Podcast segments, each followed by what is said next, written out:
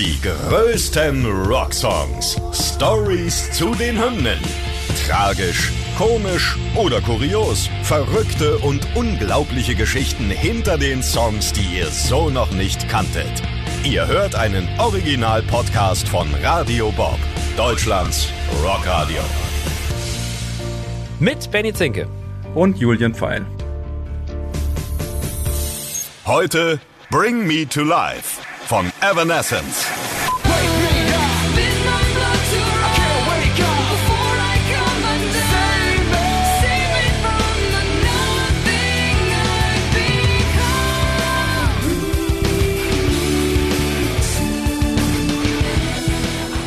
Ja, man könnte jetzt darüber streiten, handelt es sich beim Song um ein One-Hit-Wonder? Ich, ich sage einfach mal nein. Also nicht nur der Song, auch die Band bis heute ja sehr beliebt und immer noch dick im Geschäft, ne? Ja, der Song ist auf jeden Fall beliebt und die Band auch, auch wenn man es vielleicht manchmal nicht ganz so viel mitbekommt, aber da können wir ja gleich nochmal drüber reden.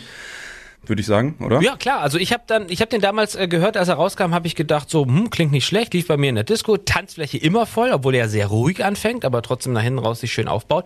Aber habe ich so gedacht, so, ja gut, der geht jetzt so ein halbes Jahr und dann ist der verschwunden. Aber nee, jetzt, äh, fast 20 Jahre später, am 11. März 2003 ist er erschienen, geht das Ding immer noch nach vorne. Also hat sich gehalten.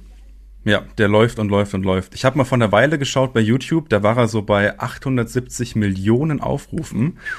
Und ein paar Wochen später, jetzt gerade, ist er bei 977 Millionen. Also man sieht, das geht immer noch weiter nach oben, die ganze Zeit. Wahnsinn. Das heißt, die Milliardengrenze ist nah.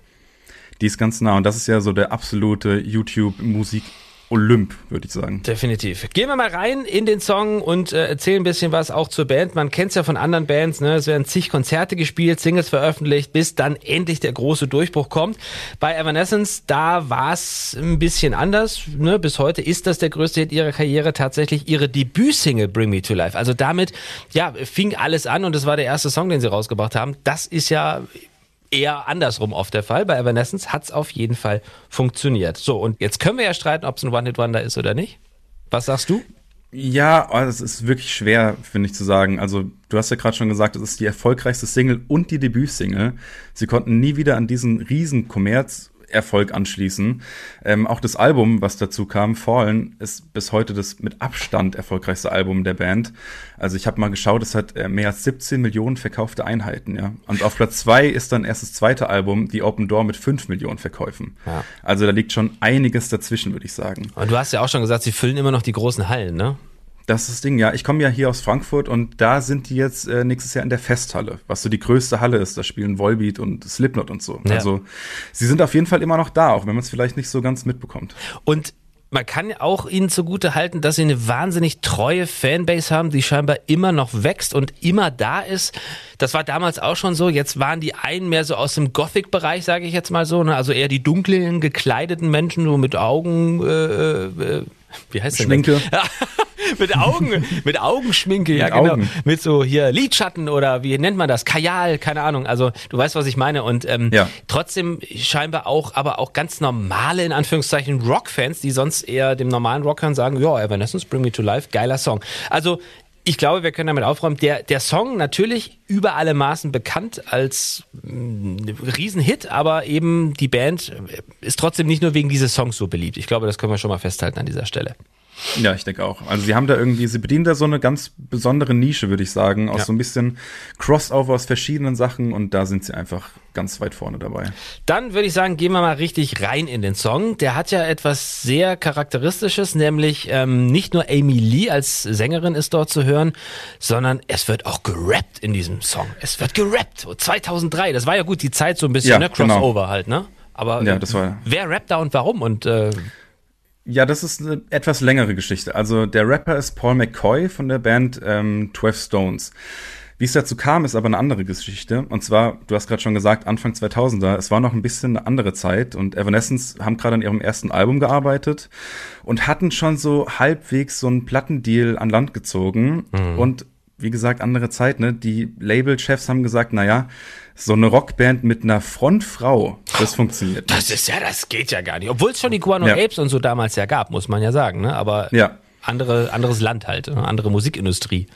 Ja, genau. Mhm. Ja, und Label hat gesagt, naja, holt euch doch wenigstens noch als Backup und aus Promo-Zwecken bitte noch einen männlichen Sänger dazu.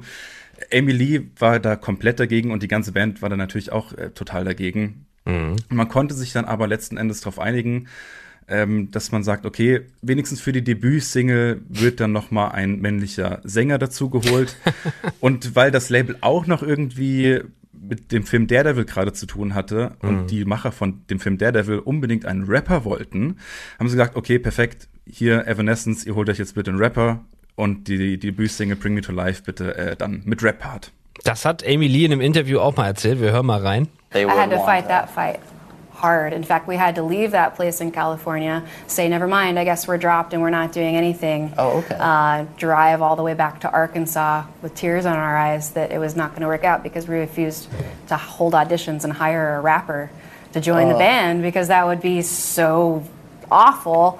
Uh, and then when we got there, I guess we called their bluff enough that they were like, okay, we have a movie opportunity and we're going to let you do your thing, but you do have to have the rapper on the one song because they specifically asked for it. I don't know where that came from. so we said, okay, we'll take it. Jetzt kann man ja sagen, äh, frech eigentlich, ne, denn zu sagen, hier, ihr braucht einen Mann im Gesang. Jetzt kann man aber auch sagen, vielleicht ist das natürlich auch dieser Rap-Part mit zusätzlich dafür verantwortlich, dass der Song so groß geworden ist. Also Glück im Unglück nicht, aber du weißt, was ich meine. Also vielleicht so eine Schicksalsbegegnung und eine Schicksalsentscheidung. Ja, auf jeden Fall. Also Emily hat später in einem Interview auch nochmal erzählt, dass sie schon auch vermutet, dass dieser Rap-Part äh, Teil oder ja dafür verantwortlich ist, dass dieser Song eben so bekannt ist, auch wenn sie damit irgendwie vielleicht gar nicht so viel anfangen kann. Das lässt sie auch immer mal wieder so ein bisschen durchscheinen, wenn sie über dieses, diesen Song redet. Ähm, aber sagt eben, ja, das hat einfach ins Radio gepasst mit diesem Rap-Part und das war einfach der Kompromiss. Hält's bis heute auch frisch irgendwie. Ihre doch sehr hohe, ne, weibliche, sanfte Stimme und dazu der etwas, ja, aggressivere Rap-Part. Das ist natürlich auch etwas, da hätte man vor 20 Jahren gesagt, das passt nicht zusammen. Oh gut, Run DMC, Aerosmith, da war es schon mal so ein bisschen, ne.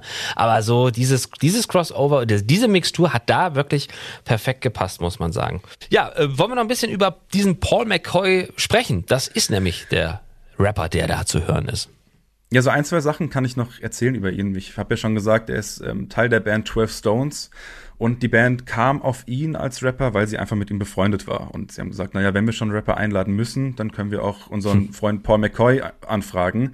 Der hat gesagt ja und das Geilste daran ist, er ist tatsächlich eingeflogen worden, ist ins Studio rein, hat seinen Part aufgenommen, hat gesagt, Leute, ich muss wieder weg, ich muss heute Abend noch ein Gig spielen mit meiner Band und hat sich am gleichen Abend wieder verabschiedet und ist wieder ausgeflogen worden. ja, gut, äh, schnelles, äh, schnelles, gutes äh, Geschäft gemacht, würde ich sagen, ne? Mal. Ja, auf jeden Fall, ja. Herrlich. Ähm, ist er dann auch im Film äh, oder Filmmusik geworden, ne? Die Bring Me to Life? Genau, ist quasi so das Herzstück von äh, dem Film Daredevil mit Ben Affleck in der Hauptrolle. Und wir müssen jetzt nicht groß über den Film reden, aber können ja mal sagen, dass der zumindest am Anfang sehr erfolgreich war. Ist, er, ja, ist also, er scheiße? Ja, sag's doch einfach. Ich kenne ihn gar ja, nicht. Ja, manch einer würde sagen heutzutage er ist scheiße, ja. ähm, aber nichtsdestotrotz damals war er erfolgreich, zumindest kommerziell. Und Gut. Kritiken waren damals schon so ein bisschen, na ja, nicht der beste Film, haben aber tatsächlich immer wieder die Musik gelobt. Und da ist der Bring Me to Life einfach der Mittelpunkt des Ganzen. Also ist die Musik und eigentlich erfolgreicher als der Film oder beliebter als der Film? Heutzutage auf jeden Fall. Ja, okay. Ja. Aber damals noch nicht. Und damals bringt dieser Film der Erfolg des Films auch so ein bisschen den Erfolg dieses Liedes und der Band. Und äh, viele Leute haben sich tatsächlich einfach im Radio früher das Lied aus dem Daredevil-Film gewünscht und so wurde es überall gespielt, die ganze Zeit. Und ja, glaube ich, großer Faktor dabei, warum das Lied so erfolgreich wurde so schnell. Wie ist es denn eigentlich mit Amy Lee selber? Wie denkt sie denn über diesen Song? Ich meine, wenn du diese Nummer schreibst und damit gleich Erfolg hast und eigentlich bis heute damit auch in der Welt unterwegs bist, würde ich jetzt sagen, das ist ja eigentlich so mein Schatz, mein, mein, mein Baby und ähm, das liebe ich. Aber Amy Lee ist eher so ein bisschen kritisch mit dem eigenen Werk, ne? Ja, ich glaube auch. Ich vermute mal, es liegt an diesem Rap-Part, an dieser ganzen Geschichte, dass das eben nicht die Entscheidung der Band war, sondern ja eher vom Label kam. Mhm. Ähm, ja, also sie haben den ganzen Song, der war tatsächlich schon Teil der Band, bevor Paul McCoy dazu kam, mhm. aber natürlich ohne diesen Rap-Part.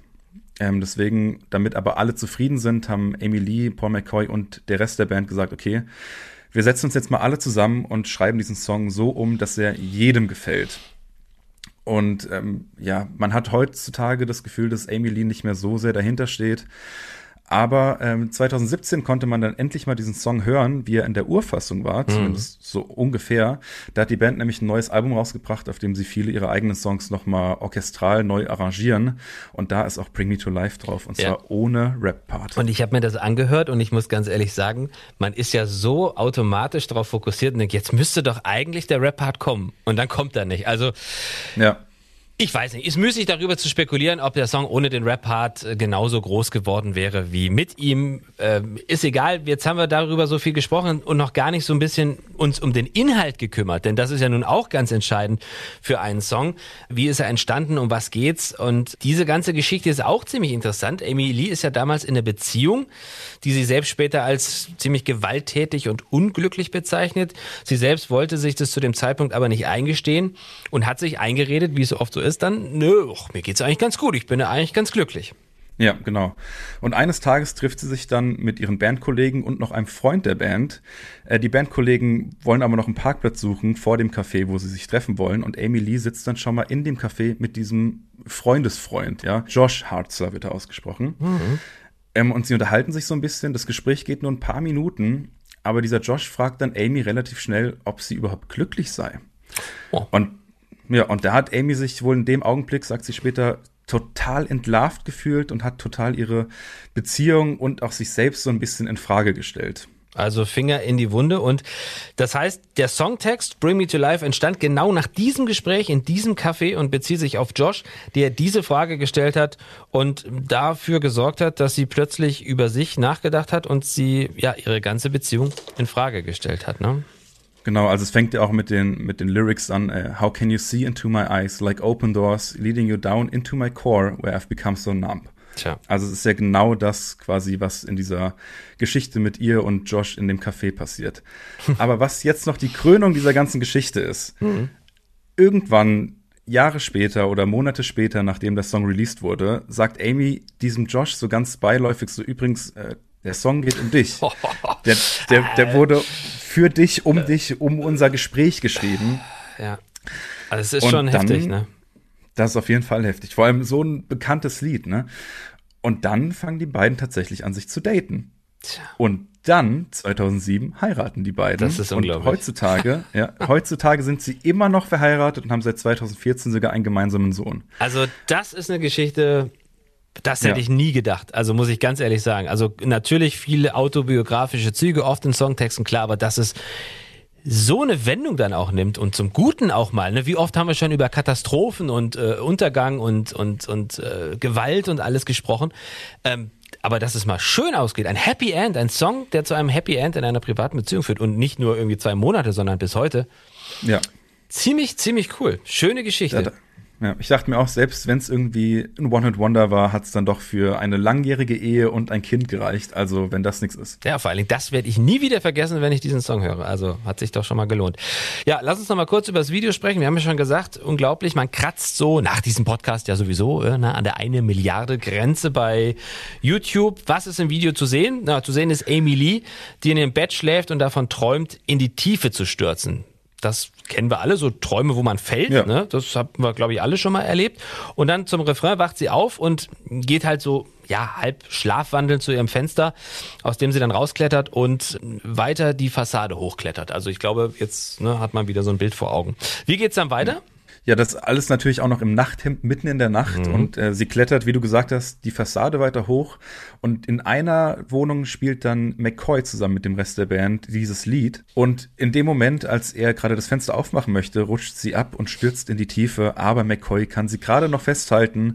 Und dann kommt im, im Lied dieser Part, wo beide quasi miteinander, gegeneinander singen ähm, und sie hängt an seiner Hand und unter ihr die Tiefe. Und äh, das Tolle daran ist, habe ich gesehen, bei den Dreharbeiten hat sie das tatsächlich alles selbst gemacht und auf ein Stunt-Double verzichtet. Also mhm. sie war natürlich nicht wirklich 100 Meter in der Höhe, okay. aber sie hing anscheinend stundenlang, ja, so ein Dreh kann ja mal länger dauern, aus eigener Kraft an diesem Arm. Und äh, der Regisseur hat dann später auch gesagt, diese eigene Kraft von Amy Lee ist auch das, was das ganze Video an sich am Ende so stark im wahrsten Sinne macht. Ja, und es passt ja wieder auch zum Text, ne? Erst so Unglück und und und ähm, ja unglücklich sein und und es passiert etwas Schlimmes und dann am Ende Zusammenhalt und das Ganze geht doch gut aus. Also findet sich ja im Video auch wieder. So, es gibt bei bei YouTube unter diesem Video auch einen Kommentar, der so sinngemäß heißt, und das deckt sich ja mit dem, was wir am Anfang wieder gesagt haben, One Hit Wonder und immer noch beliebt. Der Kommentar heißt, ich erinnere mich dann, dass der Song damals, 2003, extrem beliebt war. Sieht so aus, als hätte sich daran nicht viel geändert. Ich glaube, damit äh, ist in diesem Kommentar vieles ausgedrückt von dem, was wir auch festgestellt haben. Es geht immer noch weiter mit der Karriere von Evanescence und äh, Bring Me to Life wird auf jedem Konzert gespielt, ganz klar. Und wir haben, glaube ich, heute viel über diesen Song gelernt. Ich glaube auch. Die größten Rocksongs. Stories zu den Hymnen. Ihr wollt mehr davon? Bekommt ihr jederzeit in der MyBob-App und überall, wo es Podcasts gibt. Und die geballte Ladung an Rocksongs gibt's nonstop in den über 40 Rockstreams, in der App und auf radiobob.de. Radio Bob. Deutschlands Rockradio.